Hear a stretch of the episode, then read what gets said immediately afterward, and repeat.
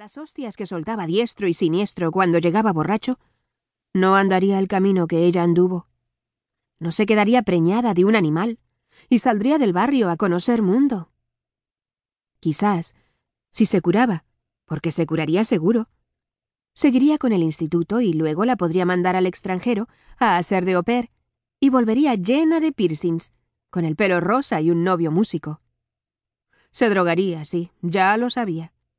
Pero en el barrio los chavales y chavalas se cosían a pastillas, y era mejor una vida fuera de allí, conociendo mundo, que la droga en casa. Quizás así tendría una oportunidad. Y la idea de que fuese médica o abogada ya la había abandonado, porque sabía que en casa el padre no la dejaría estudiar. Un cafre como aquel no iba a permitir que una mujer supiese más que él. Así que pensando y pensando en sus viajes de ida y vuelta en autobús o en metro, había decidido que lo que las otras más temían que hicieran sus hijas era lo mejor para Vanessa. Vanessa metiéndose por la nariz todo lo que sacase por aullar en un antro, ¿vale? ¿Acaso no lo hacía su propio padre? Eso de dejarse un pastón en farla y andar todo el día acelerado, perdiendo clientes por no cumplir, cobrando una burrada por las chapuzas que hacía sin ganas. Pues si lo hacía el padre, también podía hacerlo la hija. Se lo perdonaba. Al cabrón del Tony se lo perdonaba, que le hubiese hecho una niña anoréxica. Pero lo que no podía soportar, lo que le repugnaba, era el otro Tony. El niño gordo que se bebía los yogures como si fueran vasitos de agua y rompía los candados del armario y de la nevera para hincharse a comer. Odiaba al gordo, y tenía que hacer un esfuerzo soberano para poner cara de madre y que no se le notase el rencor que le tenía al niño. Al principio, cuando era un bebé con cara de señor, le racionaba la comida y le pegaba en las manitas cada vez que las estiraba pidiendo lo que los otros comían. Pero el padre se metió por medio, orgulloso de la minga en miniatura del chiquillo y contento de ver lo bien que comía. Esto último se lo había metido en la cabeza la suegra, la cabrona de su suegra, que también fregaba por ahí, pero no casas, tenía más nivel. Trabajaba con contrato limpiando oficinas y no estaba obligada a planchar ni a soportar las órdenes de las demás. Puta suegra de mierda que en cuanto nació el Tony pequeño con su cara de lampista, abandonó a Vanesita para llevarse al bebé cada vez que podía y atiborrarlo de comida.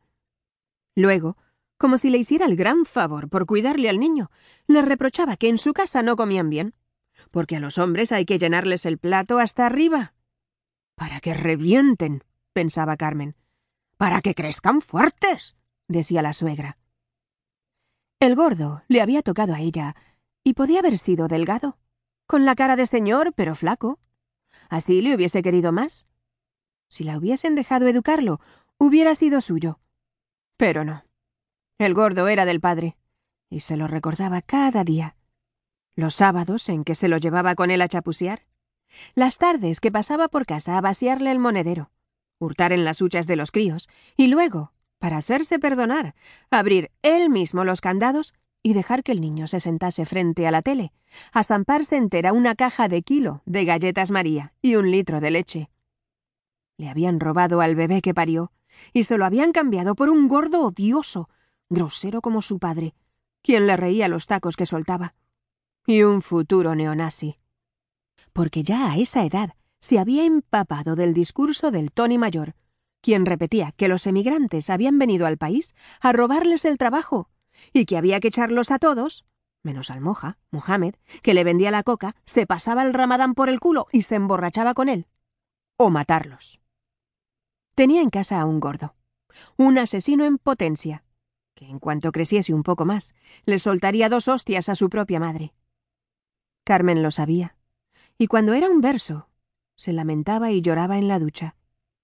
Sin embargo, cuando se convertía en una orden religiosa y lo pillaba robando comida o le eructaba en la cara como un cerdo, cogía la escoba y lo molía a escobazos en la espalda para que le tuviera miedo y dentro de dos años no le pegara puñetazos. Luego, el niño cabrón esperaba al padre con los ojos de venganza para enseñarle las ligeras marcas rosas en la grasa con intención de que el Tony mayor despertara a la madre a bofetadas. El padre pegaba fuerte. Sin embargo, de un tiempo a esta parte,